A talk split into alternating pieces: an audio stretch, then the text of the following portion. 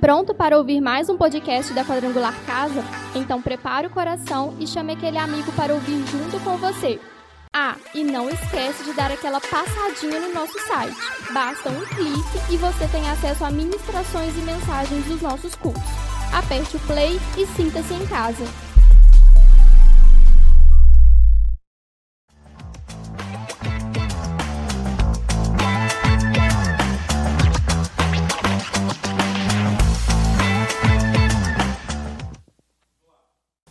Bom dia, irmãos. Paz seja convosco. Todos vocês que estão aí já conectados, né? A gente já tem alguns irmãos conosco, irmã Ângela, irmã Fabiana, pastor Daniel, Guilherme, né? Todos vocês sejam bem-vindos, os irmãos que já estão aí conosco, já estão participando ali dos comentários, né? Que vocês sejam muito bem-vindos nessa manhã. Hoje nós temos aí um tema muito profundo, né, para a gente poder compartilhar, para a gente poder refletir, discutir aqui nessa manhã. Estou aqui, né, com os meus irmãos que vão cooperar com essa aula nessa manhã. Pastor Bruno, pode dar sua saudação aí para os irmãos? Bom dia. Há algum tempo que a gente não fazia parte, né, da, do corpo docente maravilhoso aqui. Estou feliz de estar aqui. É, que você aproveite bastante nesta aula, que vai tirar muita dúvida do nosso coração. Tá bom? Deus abençoe. Irmão Sérgio também, cooperando com a gente nessa manhã. Bom dia, irmãos. Paz esteja com vocês. É um grande prazer estar aqui novamente com vocês e vamos que vamos para aprender junto da palavra de Deus nessa grande oportunidade que Ele nos concede. Amém. Vamos fechar os nossos olhos? Né? Nós vamos fazendo essa oração para a gente poder iniciar a nossa aula. Eu quero que você, né, também compartilhe esse link, você chame seus familiares, você pegue aí o seu caderno, sua Bíblia, sua caneta, né, para você anotar aquilo que você achar relevante e juntos, né, nós vamos compartilhar desse momento de aprendizagem. Mas antes disso, feche seus olhos.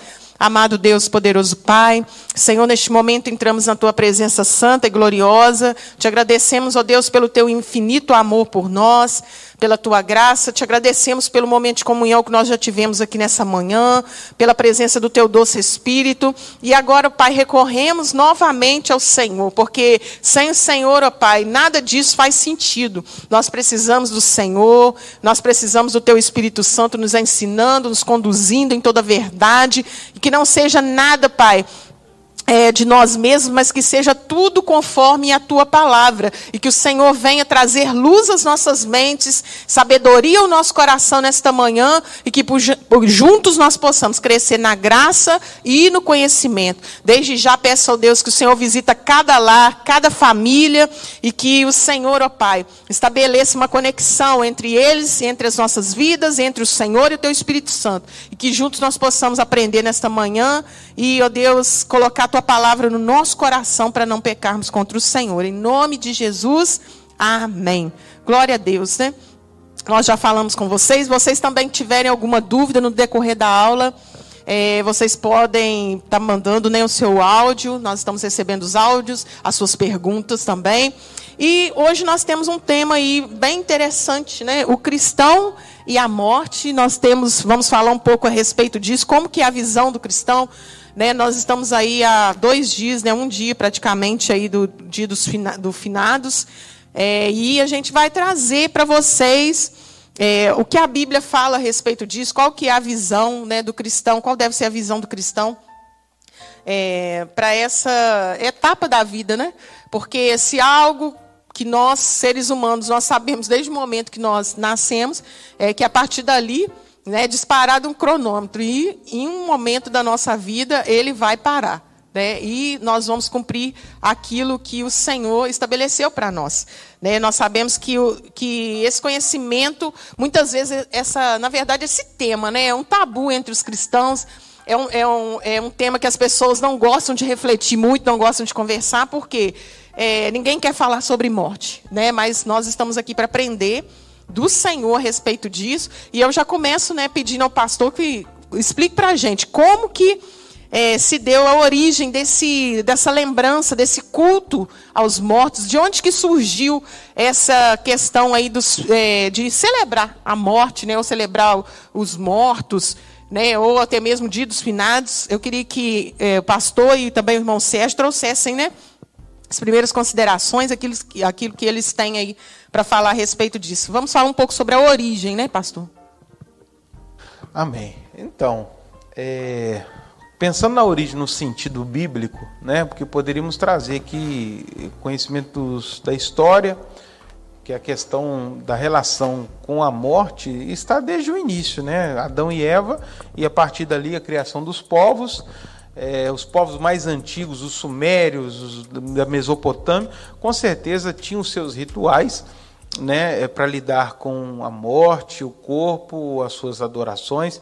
Mas na Bíblia em si, eu queria ficar com aquele texto de Levítico, que o próprio Deus é, determina que o povo dele não fizesse como os povos é, pagãos da época, né, que faziam marcas, eles marcavam seu corpo com todo morto que morria. Toda pessoa que falecia, ela ficava eternizada na, na pele de, do, do, do, de um parente ou de alguém, e essa, este ser que passava para um outro plano espiritual, ele passava também a ser um, um objeto de adoração. É como se essa pessoa agora estivesse num plano onde ele pudesse ouvir aquele que está embaixo e rogar e fazer coisas para que este que está ainda está na terra pudesse ser bem sucedido. Né? E a gente vê que isso ainda há uma influência até no nosso meio, né? A gente ainda costuma, de uma certa maneira, achar que quem partiu está nos ouvindo, está fazendo alguma coisa por nós.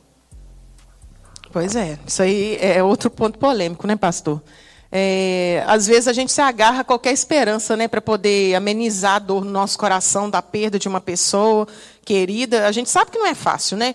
É, a gente caminha por certo tempo ali com a pessoa e num determinado momento, de uma hora para outra, aquela pessoa né, é retirada do seu convívio. Então, é, as pessoas, isso causa sofrimento, causa dor e muitas vezes as pessoas não sabem lidar com essa situação. Né? Mas antes da gente entrar nesses pormenores, vamos lá, irmão Sérgio, o que, que você tem a falar sobre essa origem aí, né, do, do culto aos mortos, do dia dos mortos?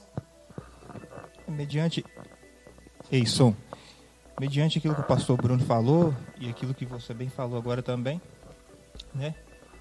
É, como a dor é algo que a dor é algo que dilacera o ser humano e, e com certeza as pessoas, como não sabem lidar com esse momento, é, foi estabelecido algumas celebrações, algum modo de que aquelas pessoas voltassem a estar presentes de, de certa forma na antiguidade.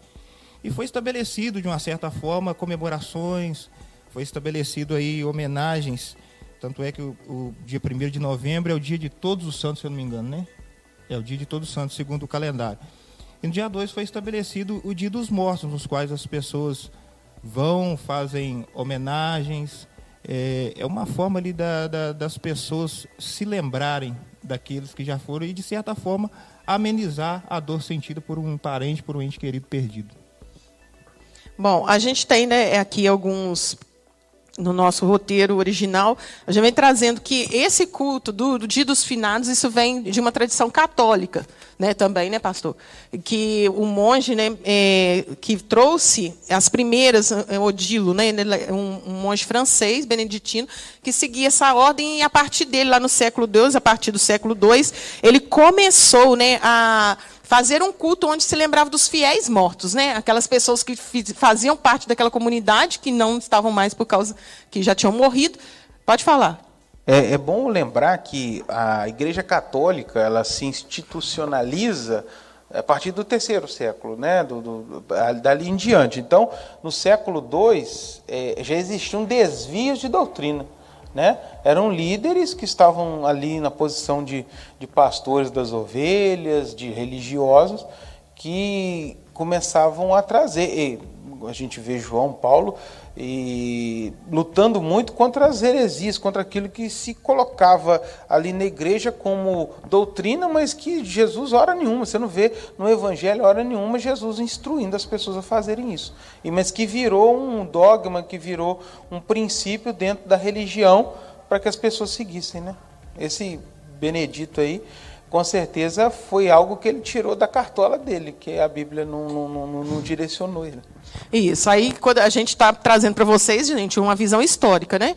daquilo, onde que surgiu isso, né? De onde que trouxeram, de onde que começou. Então a gente vê isso começando aí na Igreja Católica, a partir como o pastor falou, né? Lá no, a partir do século III, e que ele fez esse culto aos, aos fiéis que já tinham partido. E a partir daí, a Igreja, a igreja Católica depois também veio e, e trouxe isso. Né, essa, essa, essa lembrança, esse dia. E hoje, no Brasil, a gente tem o dia 2 de novembro como dia do finados, é um feriado, é um feriado nacional, né, em que as pessoas é, param para lembrar de seus mortos. Aqui no Brasil, como que é essa festividade? Né, como que é esse, essa lembrança, esse, esse evento? As pessoas vão até o cemitério, fazem lá as suas, as suas, Tem gente que vai, paga pessoas para poder limpar né, o lugar ali, o mausoléu onde a pessoa, a família tem. Tem algumas pessoas que têm, né? Um jazigo, um lugar onde eles depositam seus mortos. A pessoa leva flores, a pessoa faz menção, né? Muitas vezes, gente, também é, é um dia de tristeza em que as pessoas é, se lembram né, é, dos seus entes, dos seus entes que partiram, mas a gente sabe que, como o pastor mesmo disse, né, não é esse o desejo do, do coração do Senhor. Né, que a gente. É, é, claro que quando a gente lembra, a gente lembra com saudade. Né, a gente tem que ter no coração da gente uma gratidão pelo tempo que a pessoa teve aqui com a gente, mas é, nós sabemos que isso, é, dependendo de cada cultura, né, eles celebram a questão dos mortos de uma forma diferente. Pode falar, pastor. É, eu estava sem minhas anotações aqui, só acertando. É, a história diz que a, o início dessa ideia de, de, de, orar ou de rezar e de buscar assim né, em oração os mortos surgiu no século II, ou seja, antes da Igreja Católica. O Odilo aqui, ele, ele, ele chega em 998. Então, ou seja, é, aquilo que se tornou um costume ali entre os cristãos passou a ser uma, uma, um ritual dentro da Igreja Católica lá no, no século de 9 ou 11. Né? Aí se tornou algo oficial dentro da igreja, a oração pelos mortos, o dia dos mortos em si. Mas esse costume já a gente já vê dentro da igreja de Cristo no século II. Ou seja, as pessoas é, passaram a ter este, com certeza por um desvio de doutrina, não sabemos quem introduziu isso, quem foi o cidadão ou líder que, que levou a, a, a, essa ideia, mas a gente vê que isso já lá no início se tornou algo comum entre os cristãos. Isso. E aí chegou até, no, até nós, né, até os nossos dias, como eu já falei, aqui no Brasil, né, tem essa prática de acender vela, de fazer orações para as pessoas que já, já partiram.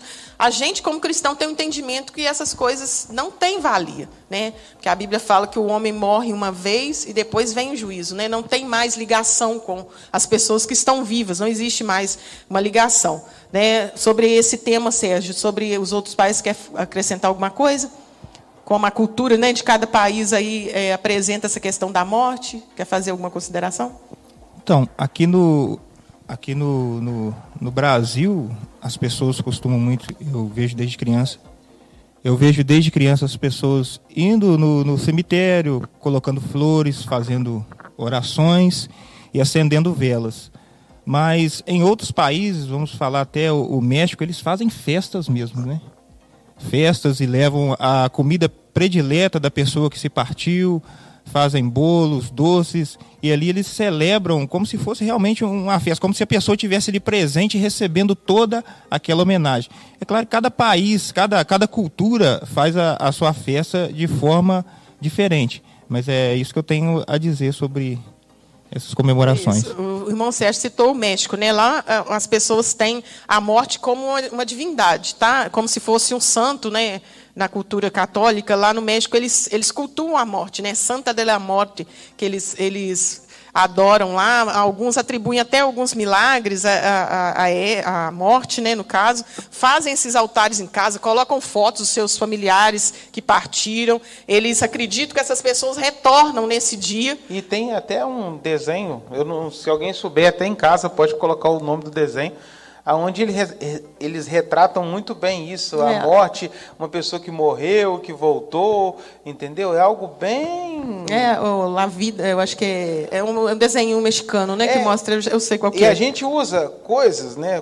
Começa a, a usar figuras e tal, que às vezes a gente não sabe de onde vem a origem, né? Por exemplo, essa caveira que todo mundo gosta de, às vezes Florida, aquela caveira né? florida, colorida, que a gente vê algumas blusas e tal. Isso vem de um, de É um caveira paganismo mexicano, né? Sobre a- o convívio com, com os mortos. É, levando a caveirinha ali e tal, você está propagando aquela cultura antibíblica, de alguma maneira. Eita. É algo que é, essa, essa instituição dessa celebração, vamos dizer assim, a pessoa que inventou, é, porque a morte é algo tão carregado assim de sentimentalismo que isso deu muito certo. Porque a pessoa falou, nossa Deus, agora eu tenho um dia para estar mais perto daquele, de, de certa forma, entre aspas, né? É um dia que eu posso estar mais perto de quem se for. Posso fazer uma homenagem, posso fazer isso. Então é algo tão carregado de emoções que espalhou, né? Muito, muito rápido pelo mundo afora. Isso, aí cada cultura, cada país vê de uma forma, né? A gente tem, na Espanha também eles fazem uma comida específica, eles também depositam flores. É, no Japão eles têm um costume de retornar à casa, né, daqueles, daquelas pessoas que faleceram, retornar ali, às vezes, né, a pessoa sai, vai para outro, morar em outro lugar, mas nesse dia eles retornam, eles fazem ali também suas oferendas e tal. Então, cada cultura revela né, a- a- o que o, o, o seu povo, a sua cultura acredita, aquilo que foi passado de geração em geração. Né? E a gente vai falar um pouco agora, eh, partindo para no, a nossa, nossa realidade. E, e na visão cristã? Né? Nós falamos aí um pouco sobre cada cultura numa visão secular, uma visão natural. Mas vamos falar o que, que para nós, né, a morte na, na visão cristã, o que, que nós podemos falar? O que, que é a morte para nós, é, enquanto cristãos, pastor? Né? Vamos lá então. Primeiro, antes de responder essa pergunta, eu quero né, dar um salve ao Mauro, lá em Santa Catarina, né? Os tubaronenses lá, nossos amigos, irmãos, Deus abençoe. É muito bom saber que vocês estão aí. Todos aqueles que estão deixando aí, né, o, o seu alô. E, ô, gente, dá faz a sua pergunta, por mais cabeludo que ela seja. A gente quer colocar o irmão Sérgio hoje em apuros, tá? Você faz a pergunta pro Sérgio, vou deixar ele apuros aqui hoje. Pode fazer, irmãos. Vou jogar tudo para ele de novo. Não, irmãos, mas é bom, esse assunto é, é- é bom, a gente precisa acordar e despertar para algumas coisas. É, o, qual que é o significado da morte na, na- na- na cosmovisão cristã? Vamos pensar primeiro no início de tudo. Por que, que o homem morre? O homem morre como uma sentença. O homem, ele nasceu para ser eterno. O homem nasceu, Deus projetou o homem com tudo de bom para que este homem vivesse o melhor de Deus na face da terra, que ele vivesse na dependência de Deus todos os dias e ainda por cima ele não experimentar o mal, com isso ele não ia morrer. A morte é a consequência do mal que veio, né, através do pecado. Quando esse homem peca, olha que interessante. Ele, ele primeiro vai na árvore do conhecimento do bem e do mal que Deus falou para ele não ir. E ele vai lá e toma o fruto e come. E até aí tudo bem, Deus então é, tira ele do jardim. Alguém falou assim: nós precisamos fazer alguma coisa. Se agora é, ele tomar da árvore da, da, da vida, ele vai ser mau e imortal. Né? Aí Deus rapidamente não permite que ele experimente a imortalidade. Agora você vai ter que morrer, porque senão o mal se perpe- perpetua em você. E esse homem então passa a ser sentenciado de morte, porque esse homem experimentou algo que Deus não tinha preparado para ele, o mal, o pecado. O pecado é a consequência da morte humana. Não vamos falar assim, ah, morreu de velhice. Não. A nossa, a nossa rigidez na velhice, as nossas dores de velhice, as nossas enxaquecas, as nossas eh, problemas genéticos, tudo é proveniente lá de Adão, que este homem foi sentenciado por Deus. Você vai ter que morrer para que esse mal não perpetue em você. Então, nessa perspectiva, a morte física, ela é sim uma consequência do pecado que nos invadiu. E olhando no sentido cristão, depois essa morte, que era o fim, não tinha mais sentido.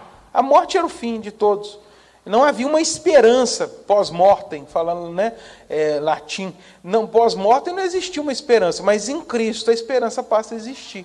Né? Em Cristo, a embora a morte ela continue sendo uma verdade, ninguém vai deixar de morrer por ser cristão. Né? Não morrerei enquanto a promessa não se cumprir, vai morrer mesmo. E às vezes a promessa nem vai se cumprir, você vai acabar morrendo. mas após a morte, após passar desse plano terreno, há em Cristo uma esperança onde é baseado todo o nosso cristianismo. É, pastor, o senhor, o senhor tirou agora a alegria de muita gente que estava esperando a promessa. E ficar aí né, igual Matusalém, é, você não vai viver não, não, 28 anos. Eu não posso. Olha só, né, gente? Como que essas coisas né, fazem a gente acreditar em algo que não é verdadeiro, né? Porque a gente sabe que isso não está na nossa mão, né? Não adianta a gente ficar repetindo um mantra, né? Eu não vou, é um mantra. Eu não vou morrer, não, vai acontecer. Então, a gente sabe, não é, é, é algo difícil para ser comentado, mas e a gente precisa refletir sobre esse tema, porque é, isso é algo que a gente vai deixando de lado. É, todos os anos, eu, lembro, eu me lembro, né, eu tinha aversão a pensar nesse tema quando eu era assim, adolescente. É, e eu tinha minha avó, eu tinha pavor de pensar que minha avó ia embora, porque né, eu amo, amava ela demais. Então, é, é, algo que, que machuca muito a gente. Mas com é, o passar dos anos e a maturidade, a gente vai refletindo sobre esse tema. Isso começa a fazer parte da nossa realidade. A gente vê as pessoas partindo ao nosso redor. Não é assim? Os amigos, os parentes, é, né, pessoas que, que são do nosso convívio. E aquilo vai trazendo para a gente uma maturidade também. E a gente não pode ficar é, né, como se fosse criança, quando você fala com ele não, e você começa a espernear. A gente tem que ter o um entendimento que isso é algo natural na vida, não pode ser um tabu na vida, tanto dos cristãos como no mundo secular. A gente tem que entender que a morte, ela é a realidade, apesar da gente chorar, espernear naquele dia que a gente pede, a gente não aceita, a gente chora. Por quê? Para nós é um sentimento, a gente não vai ver aquela pessoa mais, a gente sabe que vão ficar só as lembranças. Né? E isso traz um sofrimento muito grande Ô, Rosane, de só, perda. Né? Só para aproveitar aqui o ensejo, é, eu vejo também a criação de muitas doutrinas e se transformar em religiões. É, é, tipo assim, é, a gente não sabe lidar com a morte, a gente se desespera. Então a gente cria uma doutrina para que a morte não seja tão ruim assim. Você vai, você vai voltar, você vai se melhorar lá num plano. Agora ele está olhando por você. É, vai estar tá olhando, ele reencarna. Isso tudo faz parte, sei lá, de um, de um movimento psicológico. O Mauro pode até ajudar a gente. Mas tem gente que vai inventando crença com relação à morte, isso se torna doutrinas e religiões que estão no nosso meio. Não vou falar o nome aqui para a live não cair, mas que, que trata a morte como. É, algo mais palatável. Né? A morte, de fato, ela, ela é dolorosa, ela, ela machuca a gente porque é um castigo. E a gente não consegue enxergar um Deus que castiga, um Deus que. Já viu quando a gente era criança, a gente fazia algo errado, o pai, a mãe. Eh, dava ali uma correção, aquilo doía. E às vezes ele não voltava atrás, a gente tinha que lidar com aquela correção. Ele, mesmo que ele nos amasse, oh, eu te amo e tal, mas deixava a gente sem alguma coisa que a gente gostava. Né? E a, a, a correção às vezes é dolorosa, mas faz parte de um, todo um processo. Nós não vamos deixar de sentir dor por causa da morte. Ela faz parte do tratamento de Deus com o ser humano. Entendeu? Então, é, não adianta a gente ficar tentando é, inventar ou correr atrás de, de uma religião ou de uma doutrina que que me deixe mais tranquilo com relação aos que morreram. Infelizmente, a morte é algo difícil de engolir. Entendeu? E a gente precisa engolir que alguns nossos morreram e nós nunca mais o veremos. Isso, isso é difícil, irmão. Mas vamos ficar com a verdade. É, pode falar, Sérgio. É, infelizmente, é, é, é uma verdade muito dura. muito dura a morte. Eu gostaria de viver eternamente na perspectiva divina. É, o, o plano que Deus fez para o homem lá no princípio, não nessa perspectiva aqui terrena, né? É, viver vendo sofrimento, vendo esse tanto de coisa, mas na perspectiva divina seria muito bom. Mas o nosso nosso irmão Adão lá na frente, ele infelizmente ele se perdeu no propósito e entrou a, a, pelo pecado de uma morte entrou, né, no mundo. Falar de morte com certeza é, é, é, muito difícil, porque a morte é o selar de todas as oportunidades. A morte é o fim, né, Sérgio? De sonhos, né, de projetos, né? Às vezes a gente se emociona ao falar que a gente vai. A gente começa a lembrar de algumas pessoas. Que sonharam, né? Deixaram seus sonhos para trás, né? Morreram, porque. É... Às vezes, irmãos, quando a gente fala assim né? Nós estamos aqui, vamos agradecer, vamos ser gratos, né? Para a gente, às vezes, sou como jargão, mas não é, não. Porque muitas pessoas tiveram o sonho interrompido mesmo. Né? E a gente tem o privilégio de ainda estar aqui. É o que, é o Porque a Bíblia diz, deixando eles pegar um que a Rosana começa a querer chorar também. É. Não sei se vocês estão percebendo em casa. É, faz parte, irmão, para você ver como que, o, que, que a morte mexe com o ser humano. E a gente é ser humano aqui, tá? Não queremos aqui transparecer para você, ah, não sou, a morte não me atinge. Atinge sim. Quando a gente começa a lembrar daqueles que se foram, né, e tantas outras coisas, pessoas marcam a gente, mas a Bíblia diz exatamente isso, né? O que vier à tua mão, faça com toda a tua força, né? Porque para a sepultura, para onde você vai, não há trabalho, não há nada. Acabou. Cessa, né? Cessou entendeu? Não há, não há nenhum tipo de louvor, adoração. A Bíblia diz que a sepultura não pode louvar a Deus. Como é que esse cidadão está fazendo alguma coisa por você que nem a Deus ele pode fazer, que a sepultura não louva a Deus mais? Né? É um tempo de cessar. Então é um, é um privilégio, né? a vida. A gente precisa celebrar a vida. Esse negócio da celebração da morte, é lembrar da memória de alguém, Rosane e Sérgio, eu acho até muito bom. Porque a Bíblia nos fala isso, né? É lembrar dos pais na fé, imitar a fé deles, lembrar dos mortos com o sentimento daquilo que ele deixou de bom, é maravilhoso mas não cultuá-los, né? celebrar a vida deles. Quando a gente lembra de alguém que morreu, você tem que lembrar de cele celebrar a vida que ele teve aqui na terra e imitar as coisas boas, que a própria Bíblia diz. Lembra dos que morreram, imita a fé deles, imita a fé de José, de Jacó. Não adianta ficar chorando por quem já morreu. Agora, se você puder, que, quiser manter essa imagem viva, faz o, aquilo de bom que eles produziram aqui na Ou terra. Ou aqui, né, pastor, em vida, você fale da palavra para essas pessoas, né? Porque às vezes a gente, depois que a pessoa morre, a gente fica, ah, não, ela está com, ela tá com Deus, mas às vezes você nunca chegou a ir lá falar para essa pessoa familiar seu é, da palavra do Senhor. E fora de Jesus não é salvação, não tem como. Ah, mas a pessoa era boa, né? O que a gente é, conversava o rico, aqui. O rico, né? Você está falando aí, não dá, dá para voltar. O rico querendo voltar é, é para falar para os seus, seus, né? seus parentes. Não vai adiantar, não vai sair de lá para fazer nada, não. Acabou, cessou. O seu tempo cessou. E viver nessa, nessa perspectiva assim é, é saber que o nosso tempo é limitado. Então, é reunir as forças do conhecimento que a gente tem e, e fazer o nosso melhor. Viver da melhor maneira possível que, que possamos. Aproveitar todas as oportunidades do dia a dia que Deus tem nos dado para fazer o bem e cumprir o propósito dele aqui na face da terra. Sabendo que um dia esse tempo se cessará. Né? E nós estamos aqui com uma tarefa e essa tarefa é igual, é igual numa escola, toda prova tem o, o, seu tempo de duração e o nosso também vai acabar. E o que nós vamos fazer nesse intervalo, né? É isso que importa sabermos para vivermos da melhor maneira possível em vida antes que a morte chegue. Tá, agora vamos falar de coisa boa, né? igual um apresentador que tem aí. Mas, não, vamos falar de Jesus. Vamos falar de Jesus. Por quê? Porque se existe uma esperança para a morte, é Jesus, gente. Não existe outra. O pastor falou aqui, a, morte é consequência do pecado, mas o Sérgio citou, se por causa do pecado de um entrou a morte, por causa de Jesus entrou a vida. Né? E não existe vida fora de Jesus. E Jesus ele é tão suficiente que é vida terrena e vida após a morte. Né? Aquilo que foi falado. Depois que você eterna. Não existe, gente, ninguém que possa fazer isso. Se não for pela misericórdia do Senhor, é, não existe, não existe outra saída para a morte a não ser na presença do Senhor. Então não adianta. Se a pessoa, infelizmente, não conheceu o Senhor, né, é claro que a gente não pode falar, ah, essa pessoa foi para o inferno, essa pessoa foi para o céu. Não, a gente nunca vai falar isso. Mas nós temos a palavra que nos diz que é somente por Jesus. Eu até anotei aqui, João 11, 25, né? Que fala que ele é a ressurreição e a vida. Quem crê nele, até quem está morto, vai, vai, vai, vai, reviver. Então, isso que tem que estar no seu coração. Pregue, fale para aqueles que você ama, porque um dia você vai falar, não, eles estão em Cristo. Não né? tem nada dessa. Como é que está aí?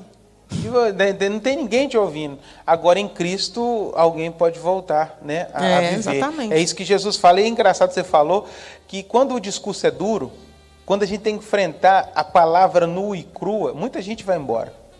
Muita gente não aguenta uma live como essa, porque é. vai mexer no, na ferida. O que aconteceu com os que estavam ao redor de Jesus, quando ele começa a pregar algo pesado e todo mundo começa a debandar. Aí Pedro vai e solta aquela coisa maravilhosa. Para onde eu vou? Só tem tudo tem palavra de vida eterna.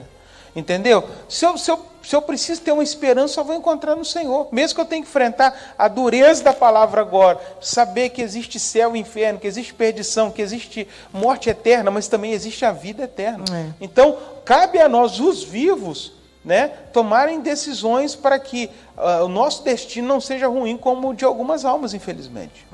Isso, e quando a gente olha para Jesus, pastor, a gente vê Jesus também é, diante de algumas perdas, né? A gente vê Jesus ali diante da perda de, de Lázaro, que era uma pessoa próxima a Jesus. A gente não tem um Deus longe, um Deus insensível. Né? A gente não tem um Salvador distante, né? De nós. Ele também se compadece das nossas perdas. E a gente vê ali na situação de, é, de da perda de Lázaro, como que Jesus se comporta. Né? Jesus, ele tinha, ele tinha e tem autoridade sobre a morte. Então, para ele, ele não precisa correr, gente. Né? Ele não tem necessidade de ir correndo, porque Mas ele sabe o que vai acontecer. É o que a teologia fala, né? Ele era 100% homem, 100% é. Deus. O 100% homem vai chorar diante da morte. Exatamente. Ele chorou diante da morte, mesmo que o 100% Deus ia ressuscitar é, lá. já sabia. Mas o homem que perde alguém chora. João Batista, quando ele sabe que João Batista morreu, ele fica transtornado, entendeu? E é normal. Eu até faço um alerta às pessoas que perdem os familiares, perdem pessoas. Chora, meu filho. Chora porque até Jesus chorou diante da morte de quem se foi. Isso faz parte da nossa natureza. Entendeu? A gente precisa realmente chorar os nossos mortos, isso, isso faz parte. Se alguém te contou isso errado, se você tem vergonha disso, não, isso faz parte até do tratamento. Deus deu a morte, mas deu choro para a gente poder se curar também. Né? Não vai chorar igual a Rosane, não, mas chora. Então, irmãos, olha só. Jesus, ele mostra para a gente, né? Igual o pastor está falando. Jesus, ele diante da morte, quando falam com ele, ó, ele já está aí, já tem tantos dias. Jesus chora, né? Jesus se compadece, Jesus mostra. Mas, ao mesmo tempo, Jesus também, ele fala, onde colocou? É, então vem para fora. O Senhor, ele tem vida eterna para nós. Né? O Senhor é que estabelece. E, e, muitas vezes o pastor falando aqui sobre doutrinas, né? sobre é, convicções que às vezes a pessoa é, coloca no coração para poder viver melhor né, com essa situação, é, e outras pessoas também que se perdem, às vezes, e levam outras pessoas a pecar. A gente teve essa semana, né, o passado pastor, que, que, que deu, deu aquela profecia que ele ia ressuscitar. Né, e ao terceiro dia ele ia ressuscitar. Não sei se os irmãos tiveram né, é, acesso a essa informação pela internet. Então aquilo ali foi um alvoroço. A mulher não deixou ele enterrar Isso, não, porque em, dois, em 2008 ele fez essa profecia, né, falando que iria ressuscitar, e ele veio a falecer é, dias atrás, e como que as pessoas ali é, confiaram naquela palavra dele. Né? Então, e você? Onde você tem colocado sua confiança? Às vezes nós confiamos em coisas né, que as pessoas falam, mas e o que a palavra tem dito? A palavra diz que se você crer no Senhor, até a morte, ela para você não é nada, né? porque ele venceu a morte. Vamos falar um pouquinho a respeito do contexto em que Jesus eh, vivia, pastor? Lá no judaísmo, o que, que a gente pode falar sobre costumes né, do judaísmo quanto à questão do, dos mortos, né, que vai refletir também na pessoa de Jesus, porque fizeram isso com ele, né, quando ele morreu.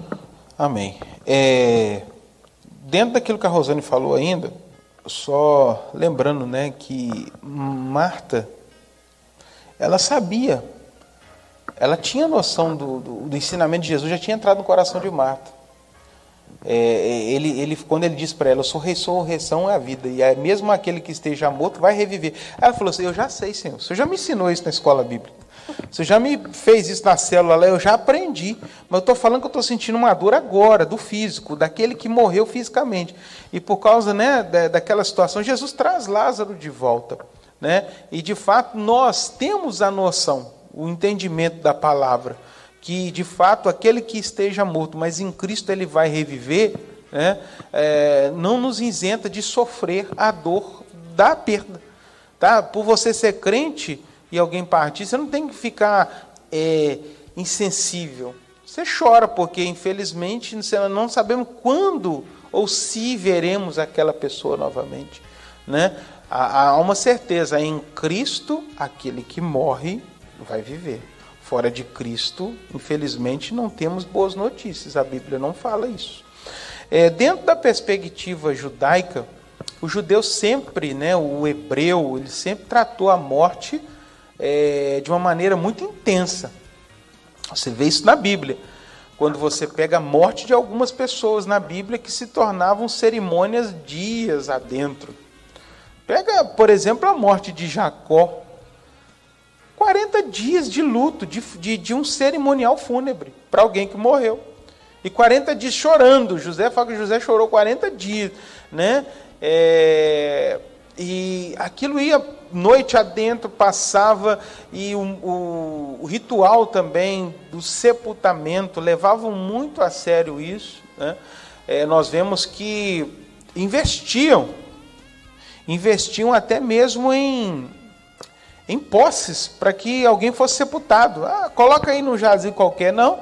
Nós vemos a Macpela que Abraão ele vai adquirir e depois vai servir de sepulcro para os seus né? Nós vemos todo um ritual ao redor, até mesmo do sepultamento de Jesus, que eles voltavam nos túmulos é, das pessoas mortas e ali faziam um processo de semi-embalsamento, onde o corpo era cuidado, né? não porque eles tinham uma crença que aquele corpo era imortal, nada disso, mas era uma, uma espécie de, de influência cultural até de outros povos, mas o, o povo judeu lidava muito é, com essa questão dos mortos e levava muito a sério o ritual fúnebre, a, o sepulcro de alguém.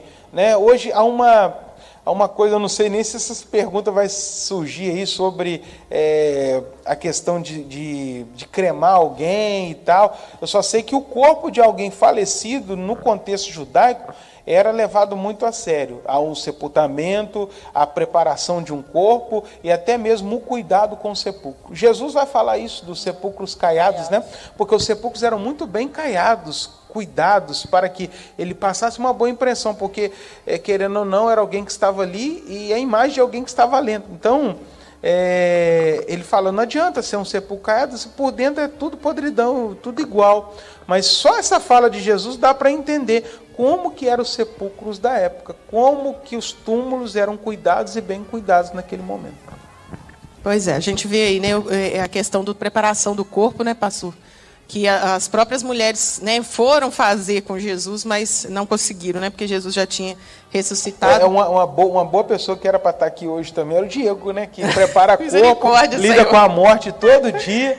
Né, Diego? Se, se tiver aí, participa aí, meu irmão. Sou, o seu exemplo aí, você, como você lida com a morte todo dia, vê as pessoas lutadas, é interessante também. Pode deixar o seu comentário.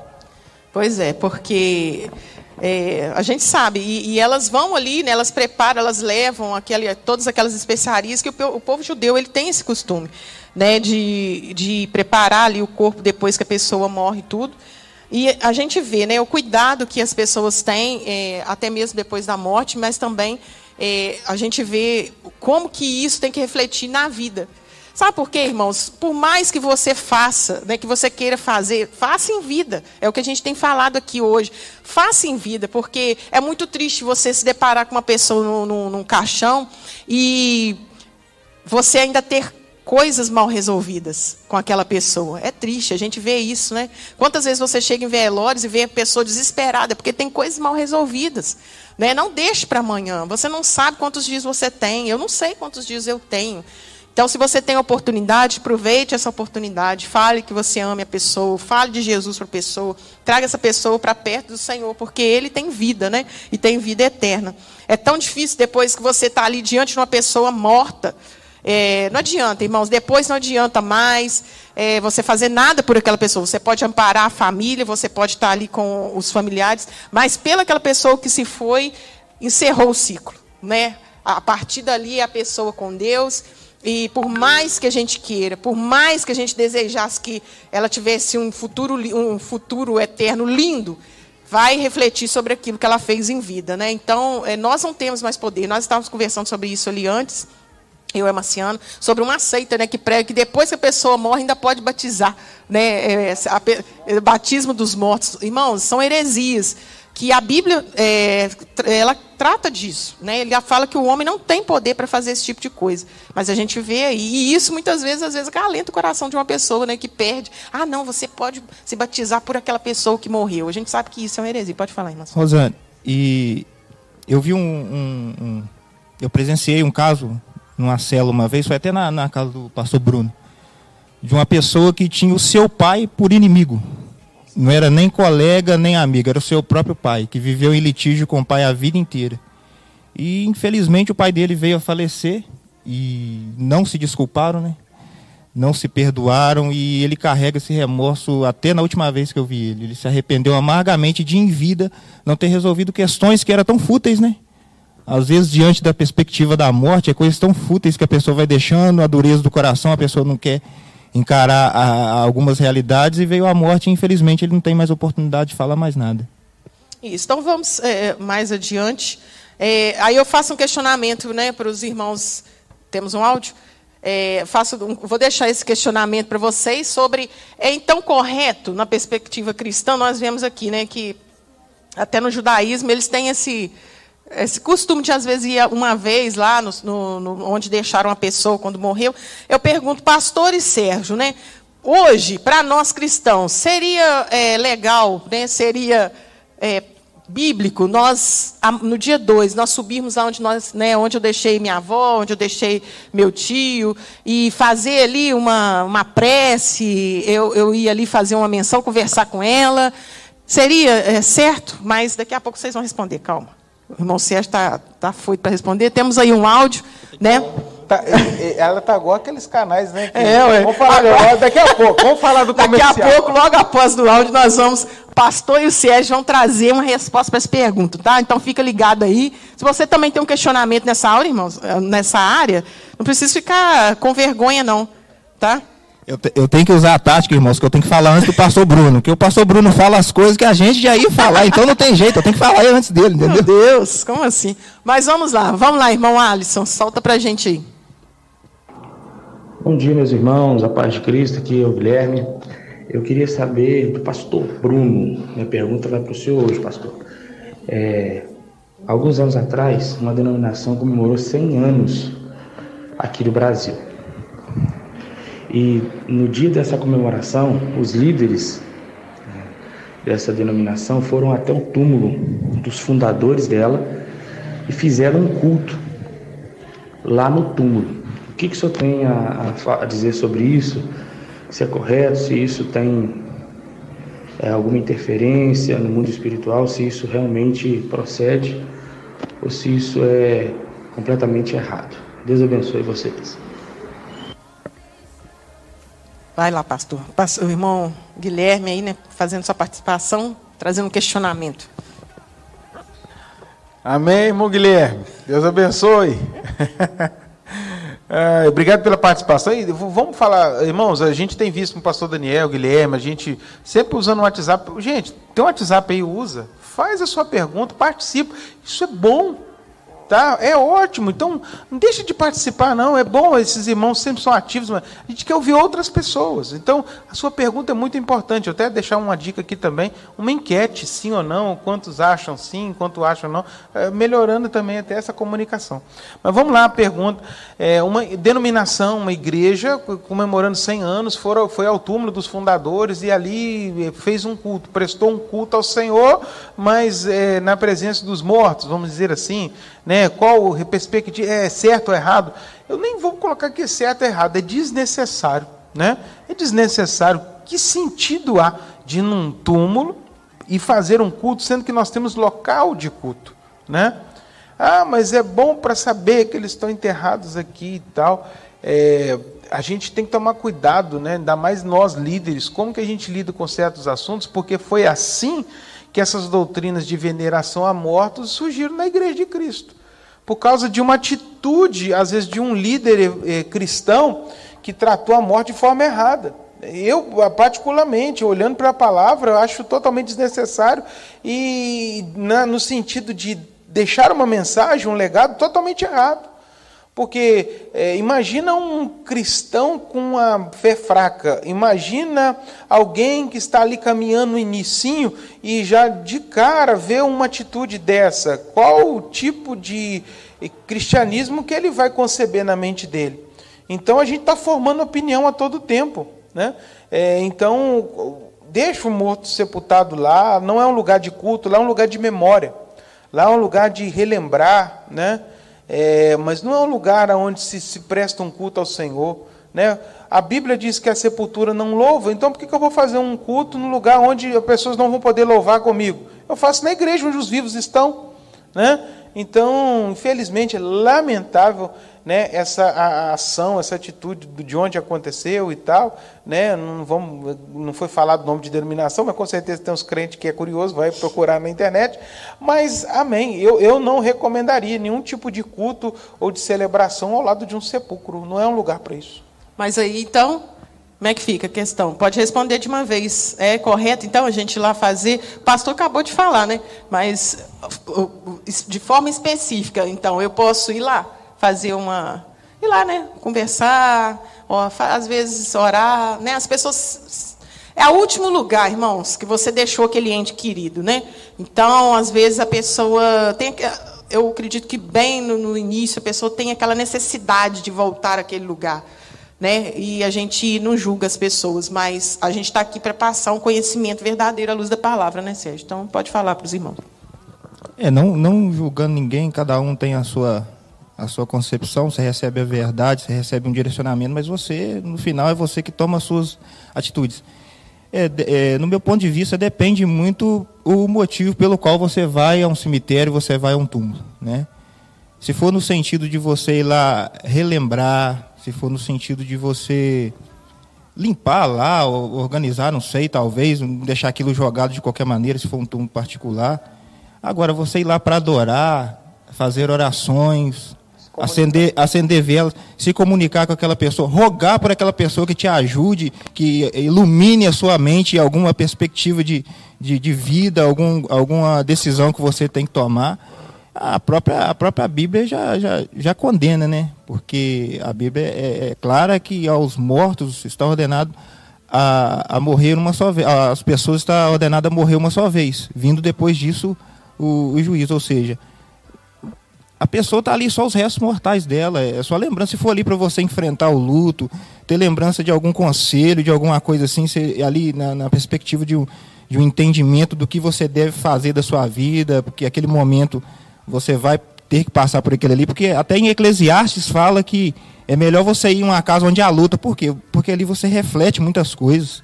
Ali você, você tem uma nova visão sobre as coisas, o que você deve proceder agora. No que diz respeito a fazer orações e, e, achar que você vai conversar com aquela pessoa é, é totalmente não recomendável.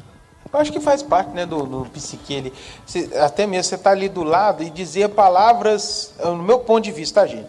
Dizer palavras é, é, é diferente. Você está ali e fala assim, ô fulano, você está aí do lado de Deus agora, pede a ele para isso, fazer isso, fazer aquilo. Isso é totalmente insano, antibíblico. Mas num lado né, da psique humana, da, dessa ideia. Às vezes você sentar do lado de um túmulo e às vezes falar palavras que você gostaria de ter falado e não falou, né? Isso eu acho totalmente natural e normal, né?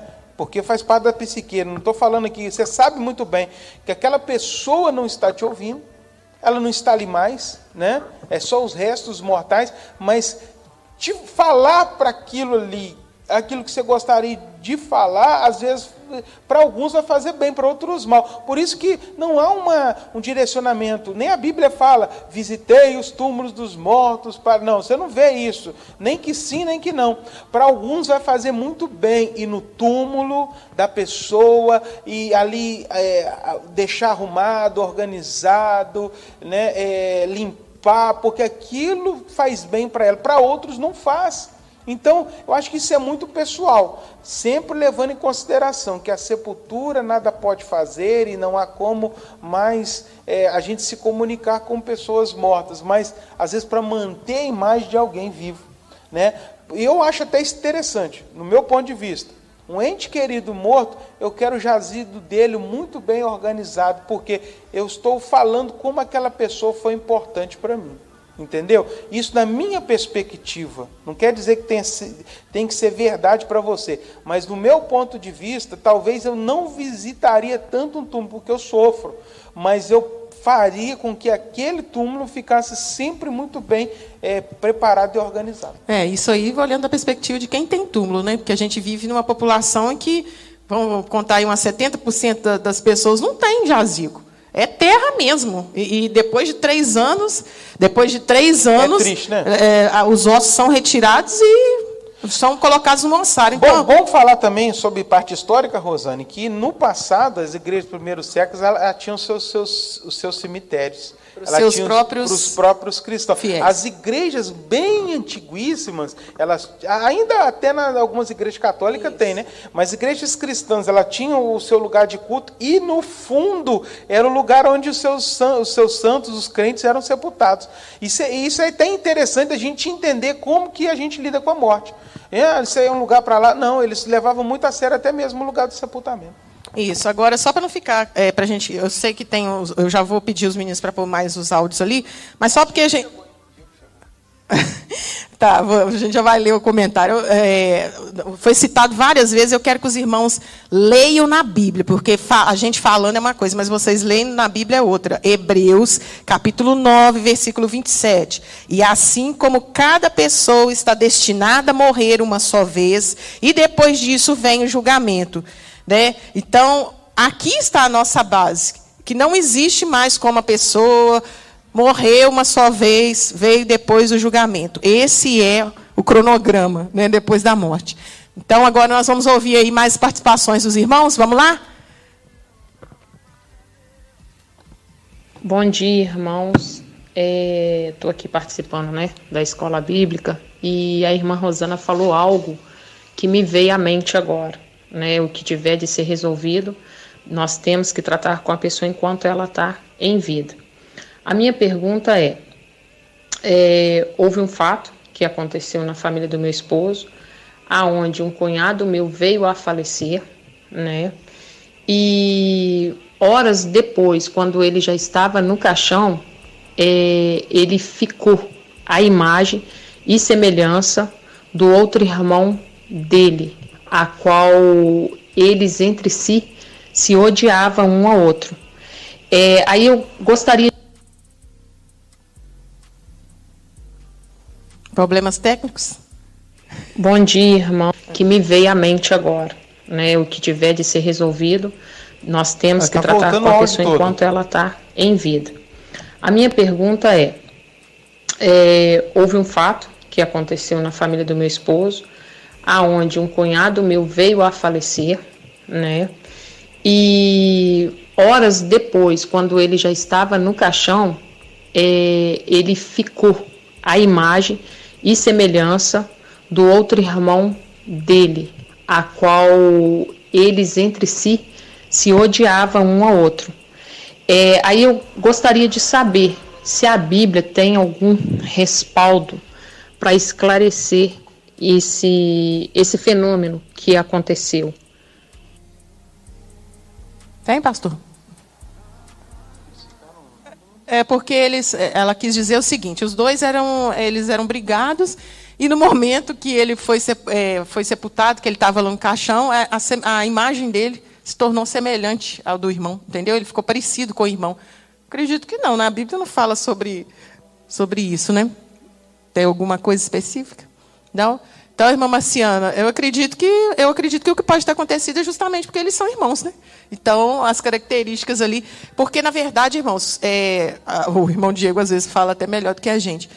Todo mundo percebe que às vezes a pessoa, algumas pessoas, não são todas não, que, fale, que falecem, elas estão com uma, uma aparência às vezes de doença e tudo, mas não sei se vocês já perceberam que quando chega lá no, no esguife, lá, né, a pessoa está lá dentro do caixão, o, o, semblante dela muda mesmo. Algumas pessoas mudam, né?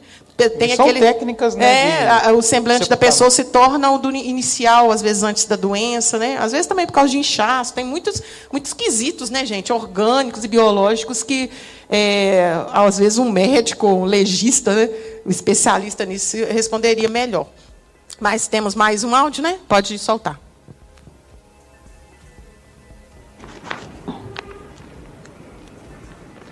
Bom dia, irmãos, a paz, tudo bem? A minha pergunta nessa manhã é sobre uma passagem bíblica, onde Saul, ali desesperado, ele pede para trazer né, Samuel ali do mundo dos mortos. Né? Gostaria de saber de vocês aí. Realmente, ali quando aparece, quando Samuel volta, seria realmente ali Samuel que voltou ali? Né, que muitos pegam essa passagem aí para poder, né, enfatizar a questão, né, de trazer o, os mortos aí à vida, de falar com mortos. Vamos lá, pastor. Gente, eu, essa passagem é uma passagem. Eu, eu, eu tenho uma perspectiva, né? O Senhor, ele, é, ele é autoridade sobre tudo. Se for o propósito dele trazer uma pessoa aqui para cumprir alguma coisa que ele queira, ele traz. Entendeu? No meu ponto de vista. Mas, mas pastor tá aí, pode falar para a gente, pastor. Não, mas o caso ali, você viu que, que Saul já estava meio que é, perdido. Saul começou a, a, a, se perder nos seus pensamentos, foi buscando resultados em tudo quanto é tipo de coisa. Nós vemos, irmãos, que não eram profetas, mas no meio de Israel tinha vidente. Tinha gente que trabalhava na, na, na, na magia oculta. Né? E infelizmente alguns reis começavam a, a, ter essas pessoas como aliados. Você não vê nenhum determin... a Bíblia não determina e não, não dirige ninguém a chamar mortos lá do sepulcro. Aquilo ali não era Samuel, é Samuel, né? Isso é demônio, é demônio. E tem muita gente de algumas correntes né, é, é fora do cristianismo que defendem né, a volta dos mortos e tal. Eu falei, então a Bíblia está toda errada, porque lá na frente o Evangelho, né, é, a, a, o livro de Hebreus, nós vamos ver exatamente ao contrário. O próprio Jesus usa uma parábola falando que o morto não poderia voltar para pregar e que por que Samuel poderia, se ele era um ser carnal, natural, imortal, como aquele rico? Não volta e Hebreus, que ela acabou de ler, também diz que não. Ali já era o processo de decadência espiritual de Samuel, decadência é, é, do seu reino, porque ele estava vendo que as coisas já estavam desmoronando. Né? Aí foi ali quando Saul, melhor dizendo, decadente de Saul, foi ali quando ele, ele já estava à, à beira do, do, do, da sua catástrofe pessoal, espiritual, etc. Pois é, aí o que, que a gente vê ali, né, pastor? É, é, essa passagem é uma passagem, igual a Luciene citou, que muitas pessoas usam para embasar, né? É, algumas questões aí de. E a gente, quando a gente iniciava aqui, a gente falava sobre isso, esse assunto tem várias ramificações, né? Não, e Rosane, e, e essa e... questão de embasamento, só para não me esquecer. Ninguém pode embasar uma doutrina num texto só. É, isso é uma. Isso é uma. É, é um acordo teológico. Eu não posso falar que isso é verdade porque um texto diz. No, na Bíblia tem que ter outras. É, menções sobre a mesma coisa para aquilo, aquilo se tornar verdade. Porque se só o texto de Hebreus falasse que os mortos não voltam, né, que só morre uma vez, a gente não poderia transformar isso em doutrina bíblica. Mas a gente vê isso em Eclesiastes, nós vemos isso na própria parábola de Jesus. É. Então, por isso que a gente transforma isso em doutrina. Os mortos não voltam. Agora, um texto de Samuel, o cara quer transformar em doutrina. Sendo que eu tenho um monte de texto que nos mostram que não é a verdade. Ali estava relatando o que Saul fez, não estava falando para você fazer. Não era, estava trazendo um direcionamento para nós. E mostra também como que nós buscamos caminhos de acordo com a situação que a gente está vivendo. Né? Se o homem está declinando na fé, ele procura um caminho. Mestres conforme as suas não é? Então ele procurou quem? Um vidente, uma pessoa é. que né, mexia lá com os mortos lá. Quer falar alguma coisa, Sérgio? Pastor Bruno é, aproveitando o ensejo desse assunto, o que dizer então das cartas psicografadas? E se não é os mortos que estão conversando com o psicografador, talvez? Quem seriam? E o que dizer das pessoas que falam, eu morri, fui ao inferno e voltei? E vi lá, sou fulano de tal, sou fulano Muitos, de tal, né? sou fulano de tal. Na internet está Gente, nós estamos vivendo um tempo de, de esquizofrenia. Né? As pessoas estão. É 200 é pessoas que já foi no céu, umas 500 que foi no inferno, voltou, deu giraia no, no, no, no diabo lá. É pessoas doidas que estão precisando de, de, de, de, de, de, de ajuda, né? precisando de médico, da, da terra também, de oração. Né? São muitas coisas. Essa questão da psicografia, né, que faz parte de um costume de uma outra religião, nós não vamos falar aqui, mas você sabe muito bem do que, do que se trata. É, oh, gente, é o mesmo espírito Samuel, Samuel, é, são demônios. Ah, porque, mas como é que ele vai dizer algo, irmãos? Satanás está solta. Ele sabe muito bem o que o fulano que morreu deixou para trás, os problemas que ele deixou na terra. Ele sabe muito bem qual que eram as fragilidades. Então, é, informação sobre nós, ele tem de sobra, ele vê o nosso dia a dia. Então, não tem essa. O demônio vai falar o que ele, de fato ele conhece. Ele sabe. E quando traz uma peculiaridade familiar numa carta psicografada, a pessoa já está tão vulnerável. Ah, e é ah, mas ele falou mesmo. do mesmo jeito, ele usou o apelido que ele usava, ele né, oh, tem muito isso. Satanás se transforma num anjo de luz. O anjo de luz pode se exemplificar muito bem alguém que volta né, para a vida. Não, Satanás se transfigura em gente até que já morreu para enganar. Se possível, até os escolhidos, se possível, mas não é possível. Né? Ô, ô pastor, só é para a gente. A gente já está finalizando, tá, irmãos? Mas o irmão Diego deu uma contribuição aqui. ele falou assim, que ele está chegando atrasado porque ele estava de plantão. Aí ele está respondendo que foi. É, o que, está preparando que... o corpo lá. Ele está com a mão na massa respondendo aqui. O preparo do corpo modifica muito, ele está falando, né? Ele já teve várias reclamações de, tipo assim, na hora de preparar o, o falecido, o semblante da pessoa fica diferente, respondendo a pergunta da irmã Marciana, tá? Então a gente sabe que é, é a questão de, desse tema morte tem muitas ramificações. A gente podia entrar aqui por vários parâmetros. Nós tivemos um, uma pessoa que comentou aqui é, que tem um amigo que tem é, facilidade de conversar com os mortos, que fala que conversa com os mortos, que tem e tem. Eu também estudei com uma pessoa, né, uma, uma, uma colega de faculdade, que ela também tinha visão aberta, via espíritos, via Aí, quando ela me falou, ela falou comigo assim: você vai, vai falar que eu também estou endemoniada? Porque várias vezes ela foi em igrejas que falaram que ela estava endemoniada e tal. E eu conversei com ela, expliquei toda a visão cristã disso e tal. E ela também tem é, raízes cristãs, já teve algumas decepções. Então, algumas pessoas, né, é um assunto muito denso que a gente podia entrar por várias áreas aqui para falar mais, né, sobre isso. Não, e, e existem pode... pessoas que lidam, né, com o mundo espiritual, né, pastor, e outras não que tem uma visão aberta e outras não. Ó, a gente precisa ver na Bíblia. Gadareno vivia entre sepulcros. As pessoas, às vezes, que, que, que têm esses envolvimentos espirituais com Satanás, ele, ele, o Satanás leva essas pessoas a terem contato com a morte, né, de alguma maneira. É, a gente vê que muitas é, bases dessas coisas ocultistas, satanistas, estão ligadas a sepulcros, é, em um monte de coisa. É, é interessante para você ver como que isso é espiritual e demoníaco, que eles falam né, que a pessoa que conversa com quem já morreu tem que desenvolver uma, uma prática dentro dessa religião. Mas o interessante é que uma vez, eu lembro de uma célula que eu estava, e a pessoa que estava ali, é, ele estava, ele sempre via no aniversário dele, aparecia uma pessoa muito importante da família que já tinha falecido, mas vinha para conversar com ele. E ele buscou ajuda para saber. Aí a, foi numa outra religião que falou assim: não, se você tem que desenvolver essa paranormalidade que você tem para que você possa ajudar até outras pessoas. E ele veio trazer isso à tona. E naquele momento eu estava tão já vibrado com aquele assunto, eu virei para ele e falei assim, que aquilo era uma questão de ordem espiritual, que não era a pessoa que ele pensava que, que fosse, mas é um engano, né? o espírito do engano, o Satanás, o pai da mentira, estava por trás de uma imagem de anjo de luz para poder enganar ele. Aí, mas como então que aparece? Aí eu, eu, eu, eu, lembro, algumas pessoas na época devem lembrar, não sei se alguma está aí ao vivo, mas que eu, eu fiz um desafio. Eu era. Há uns sete anos atrás eu desafiei. Eu falei assim: esse ano, ele não vai aparecer para você.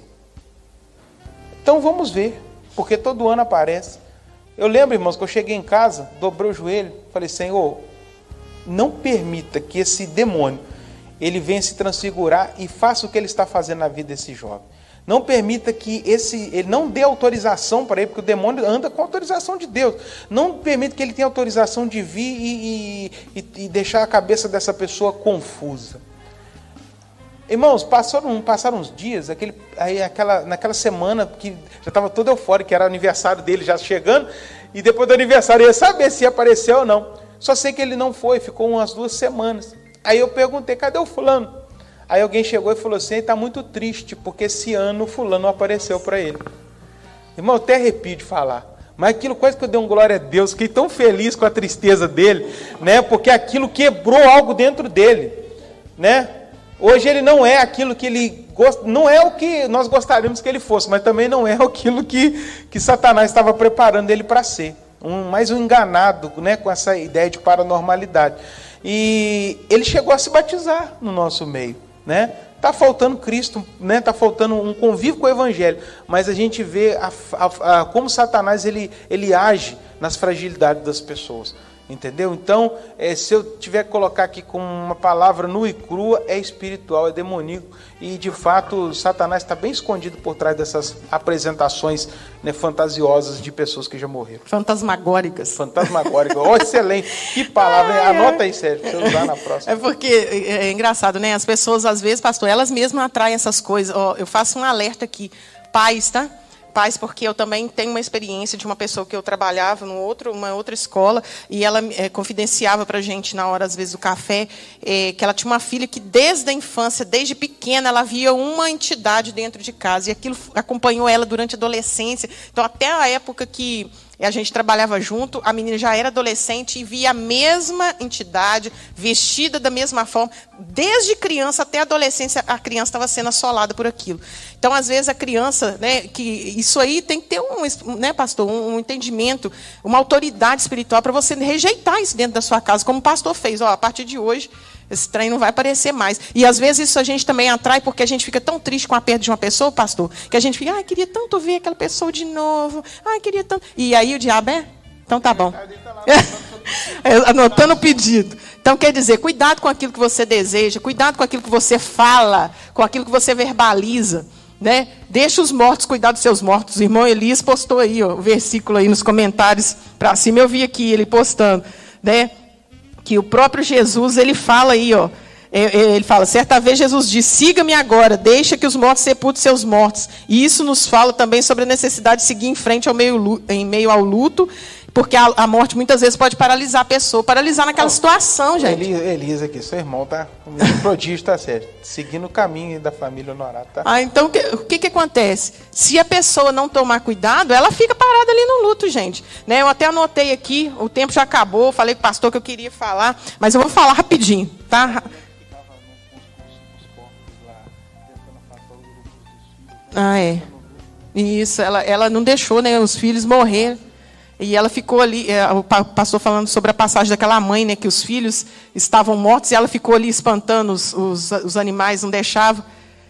É, é, ele está lembrando aqui. Mas eu trouxe aqui também para adicionar conhecimento para vocês. Tá? Existe uma, uma, uma, uma, psiquiatra americana, suíça-americana, na verdade, que é Elizabeth Kubler. Ela fala sobre os cinco estágios do luto. E isso é muito interessante para a gente, porque você não pode paralisar numa situação de luto. Aconteceu isso com você? Primeira coisa, entenda que você não está sozinho. Né? Todos nós temos um, um, um processo de luto, passamos por um processo, vamos passar. E ela trabalhou por muitos anos em hospitais, irmãos, com pessoas que estavam nesse processo de doença terminal. E ela então fez esses estudos e a partir desses estudos, ela montou então, então esses cinco estágios do luto. Isso, é. Ela, ela, ela, ela trabalhava com pessoas eh, doentes terminais de AIDS, de câncer, então ela conversava, ela fazia entrevistas com esses doentes, e a partir disso ela montou esses cinco estágios. O primeiro estágio, assim que a pessoa tem a perda, é o estado de negação. A pessoa ela não acredita, ela rejeita aquela realidade, muitas vezes ela fala assim: é impossível isso estar acontecendo comigo, ela não quer aceitar. É, o segundo, a raiva. A pessoa ela fica extremamente agressiva, ela não tem mais aquele. É, ela, tudo que a pessoa vem falar é, sobre essa situação com ela, ela se torna agressiva, ela não aceita, ela tem atitudes né, autodestrutivas. Olha só, esse segundo ponto. O que, que é isso? A pessoa começa a enfiar na, nas bebidas, nas drogas, né? às vezes prostituição, autodestruição. Esse é o segundo estágio do luto, que é a raiva. O terceiro é a barganha. A pessoa começa a pensar assim: ah, será que se eu tivesse feito isso, né, a pessoa ainda poderia estar aqui? Na verdade, irmãos, nada que você faça, a Bíblia fala que você consegue aumentar um dia na sua vida, enquanto mais na vida das pessoas, né? Um côvado, né? Então, quer dizer, é, negociar com Deus, às vezes, eu consigo, consigo mesmo. É, ah, eu devia ter feito isso, às vezes a pessoa ia estar aqui. Então, quer dizer, não existe isso. É o terceiro ponto. O quarto ponto, que é a depressão. A pessoa, é o que, o que a gente é, começou falando aqui, a pessoa estaciona ali naquele estado de tristeza profunda, ela não consegue sair.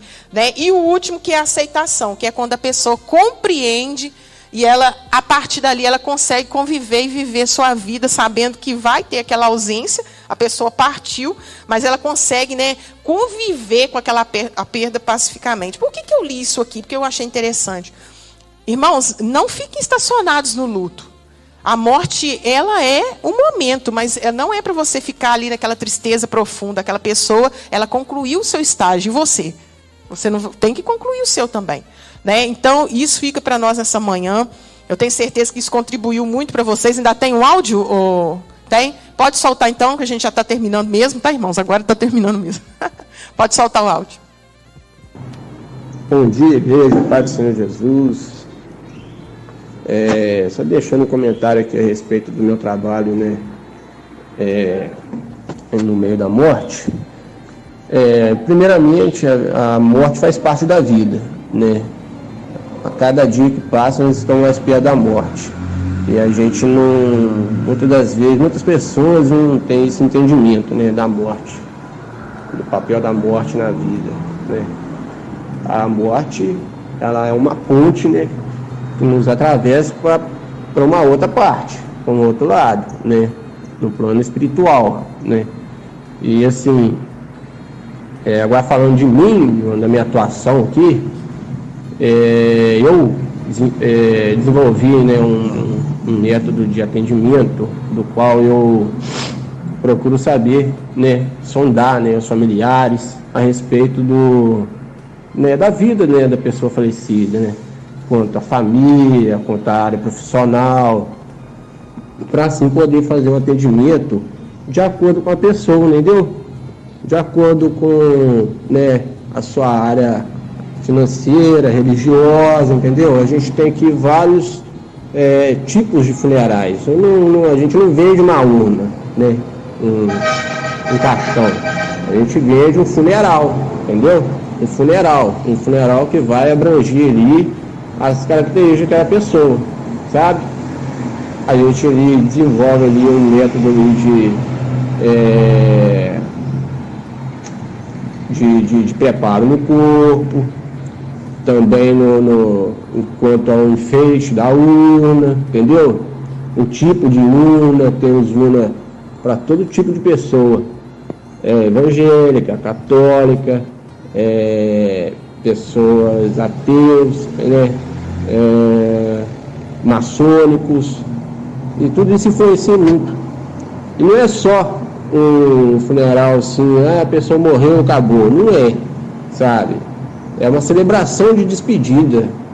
Então, tem que ser uma coisa que vai ficar marcada, assim como fica uma festa de aniversário, né, onde a gente celebra aniversário, a gente celebra uma formatura, entendeu? Uma promoção, um trabalho a gente celebra a despedida da pessoa, do ente querido que fez parte das nossas vidas, né, da vida do, né, do próximo ali, do, da pessoa que está sendo atendida. Ela deixou um legado, sabe? Então, isso é importante né, para a família, é importante para os amigos, para os que ficam. Ah, morreu, acabou. Não acabou. Aí tem as papeladas, burocracia para se resolver. Aí se você não fizer um bom atendimento, aí a pessoa fica né, com aquela impressão tal, que, tipo assim, a arte fúnebre é uma área cara. É caro, tudo é caro. Não tem nada barato e tudo muito rápido. Ali. Ah, mas vai acabar. Hum, hum, né? Vai acabar, você não vai usar, tal. Mas e aí? E como é que fica o emocional depois também? Então a gente tem que procurar desenvolver uma, é, é, é, é um bom serviço, entendeu? atender as expectativas da família, para depois não termos né, esse tipo de problema de não ter agradado as pessoas. Amém. Nós tivemos aí um depoimento prático né, de um profissional da área. Né, trazendo ele está fazendo o curso de necrópsia agora, é, o negócio está aprofundando. Né, trazendo, ele está trazendo um relato da sua experiência, né, irmãos? É, o trabalho que ele tem feito, ele tá, pela descrição que ele deu, um trabalho humanizado, né? É, de, de, de forma a agradar cada um na sua singularidade. Né? Mas, irmãos, eu espero que esse, esse momento que nós passamos aqui nessa manhã, você tenha refletido um pouco sobre isso. Né? Eu vou deixar o pastor e o Sérgio dar suas considerações finais. A gente já está terminando. Para mim, né, foi uma bênção é, refletir sobre esses pontos. Eu sei que muitos, né? A gente poderia ter entrado em várias áreas aqui, mas eu tenho certeza que o Espírito Santo vai continuar falando com vocês nessa manhã. Pastor, considerações finais. Digo a vocês põe em ordem a sua casa, porque você vai morrer também. Né? E não viverás. É, essa é a recomendação de, de, de, Deus né, para Ezequias, é, fala da, da importância das coisas estarem organizadas na nossa vida, para que um dia nós cheguemos aonde Ezequias chegou e todos nós chegaremos, que é a morte. Então, é, nesse tempo que vivemos de finados, é interessante lembrar que o trabalho continua, não com os mortos. Nós não podemos mudar a realidade, o destino dos mortos, mas nós podemos, com o nosso trabalho, nosso, é, nossa vida cristã, dar direcionamento para aqueles que ainda vivem. Né? Eu conheço líderes religiosos que falam assim: eu não faço é, velório de quem, é, de quem suicidou, por exemplo. Eu faço, de qualquer um, porque eu não vou ali fazer um, uma celebração, eu não vou, eu não vou estar pregando para quem está no esquife, eu vou estar pregando para quem está lado de fora e está vivo. Eu vou estar falando para ele da importância de levar Deus a sério. Então, nesse tempo, queridos, é, vamos chorar os mortos, né? vamos lembrar com, com, com alegria daqueles que se foram, fizeram tão bem para a nossa vida, vão imitar a fé dos fiéis que também já morreram, sim mas quer visitar o sepulcro? Talvez você escolha outro dia, dia 2, deixa para aqueles que, que ainda acham que podem mudar a realidade, ou acham que, que, que a alma está no purgatório e etc. Deixa para eles. A gente vai fazer o que? Vai pregar. Vamos falar da vida eterna, vamos falar de Cristo, respeitando a fé do outro, mas também levando uma palavra de certeza de fé. A morte é uma realidade. E o, o que importa hoje é o que nós faremos em vida porque isso vai determinar para onde iremos quando a morte chegar para nós. Tá bom? Então, que esse tempo tenha sido proveitoso para você, foi muito para mim estar do lado desses irmãos maravilhosos, dessa escola bíblica, que, se Deus quiser, é hora e meia, estou voltando aqui para fazer parte, que eu amo esse ambiente de estudo, tá bom? E que você cresça na graça e no conhecimento, e quem está em casa, quem sabe que um irmão não viu com medo, que o assunto é de morte, e crente até batendo na madeira, manda ele assistir lá que vai ser bênção para ele. Irmão Sérgio. Irmãos, eu quero agradecer a oportunidade de ter estado aqui aprendendo. E tem uma frase que eu gosto muito, um dizer que eu gosto muito aí, que diz assim: Nós somos instantes e num instante nós já não somos mais. E acabei de lembrar aqui também uma frase que um colega meu me falou na sexta-feira.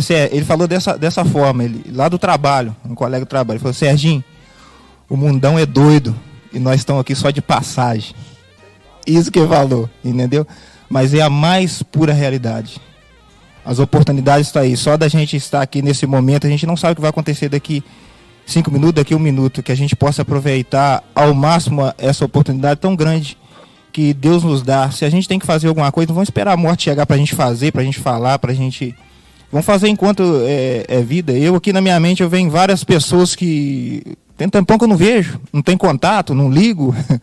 a gente vai aprendendo, irmãos, mas é verdade. A vida vai, vai passando e a gente vai deixando para trás. E talvez a gente arrume tempo para no velório, mas a gente não arruma tempo para em vida honrar a pessoa. E esse é o aprendizado que, eu, que foi para mim nessa manhã. Espero que vocês também tenham aprendido aqui no compartilhamento. E quero agradecer e que Deus dê um bom domingo a todos nós. Amém. Irmãos, é, uma coisa que me veio aqui, que eu tenho certeza que é o Espírito Santo. Você teve esse conhecimento nessa manhã. Não chegue dentro da sua família e comece a agredir as pessoas, tá? Ah, porque você tem um entendimento que é, uma ida, às vezes, a um cemitério em vão, não chega dentro da sua família e começa a agredir os que vão, os que acreditam, os que querem. Você pode falar que Cristo ele tem vida eterna. Mas não fala que a pessoa, você está errado, né? Porque a gente sabe que, ao invés da pessoa usar o conhecimento que ela tem para o bem, às vezes a pessoa mete os pés pelas mãos e a causa, causa atrito dentro da família. Não é para isso que você está recebendo conhecimento. Você está recebendo conhecimento para você colocar em prática e para você falar do amor de Jesus para essas pessoas, né? Ah, nós amamos a nossa mãe, mas é, ela está com a gente. Ela, quem está com a gente agora para trazer esse consolo é o Senhor, né? Não, não, né? não, não seja aquela pessoa agressivo, né? Mas que você tenha sabedoria para falar. O pastor também está né, tá falando aqui, né? Em Jesus nós teremos. Jesus é a nossa esperança, né? De uma vida após a morte. Então, que você guarde essa palavra, fique com Deus, né? Deus abençoe seu domingo. Lembrando que nós ainda temos a celebração de sete horas, né? Já estive aqui na manhã, mas terão outros irmãos abençoados aqui é, à noite. Hoje nós tivemos um número de irmãos abençoados, pessoas maravilhosas estiveram com a gente aqui adorando ao Senhor.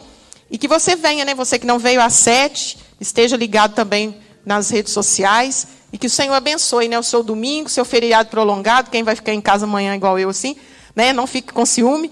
Mas que o Senhor te abençoe, tá? Quem está em casa descansando, quem vai trabalhar, né? E que o Senhor te abençoe, que vocês possam é, receber esse, é, esse feriado fúnebre, mas não com tristeza, mas lembrando, Jesus é a minha esperança após a morte. Amém, irmãos? Fique com Deus. Até semana que vem estaremos aqui novamente, né, pastor? Com um tema relevante para mais um momento de escola bíblica dominical. Tá bom, irmãos? Fique com Deus. Amém.